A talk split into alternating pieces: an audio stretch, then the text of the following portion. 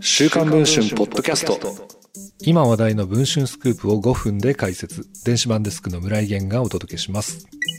今年紅白歌合戦に初出場する4人組のダンスボーカルユニット新しい学校のリーダーズ。そのリードボーカルを務める鈴鹿さんに熱愛相手がいることが週刊文春の取材で分かりました。鈴鹿さんの所属する新しい学校のリーダーズは2023年に大ブレイクを果たしました。きっかけは昭和歌謡のメロディーと陰微な歌詞、そして首振りダンスを盛り込んだ楽曲、大人ブルーの大ヒットでした。曲自体は2020年の発表ですが、TikTok で火がついて一気に新しい学校のリーダーズの流しで渡りました。再生回数も31億回を突破し、日本国内だけでなく、海外でも首振りダンス中毒のファンが増えているといいます。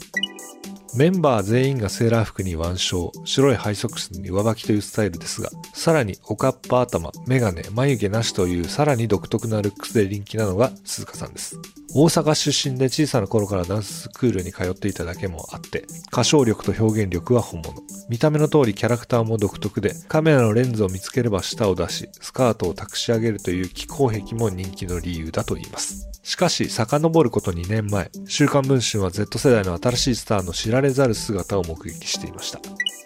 2021年12月8日、家路を急ぐ乗降客でごった返す渋谷駅のホームに鈴鹿さんはいました。傍らにはある男性の姿。二人は人目を気にすることもなく、手を繋いだまま改札を抜けて夜の渋谷の街に消えていきました。この男性は一体何者なのでしょうか ?DJ やイラストレーターとして活躍しているクリエイターの純稲川氏。新しい学校のリーダーズのツアーグッズやジャケットに自身のイラストを提供してきた純氏。メンバーとも顔見知りで、特に共通の知人が多かった鈴鹿さんとの仲は急速に深まっていったといいます。SNS でツーショットを上げることもあり、古参のファンの間やネット上では、二人が交際しているのは半ば公然の事実扱いだったといいます。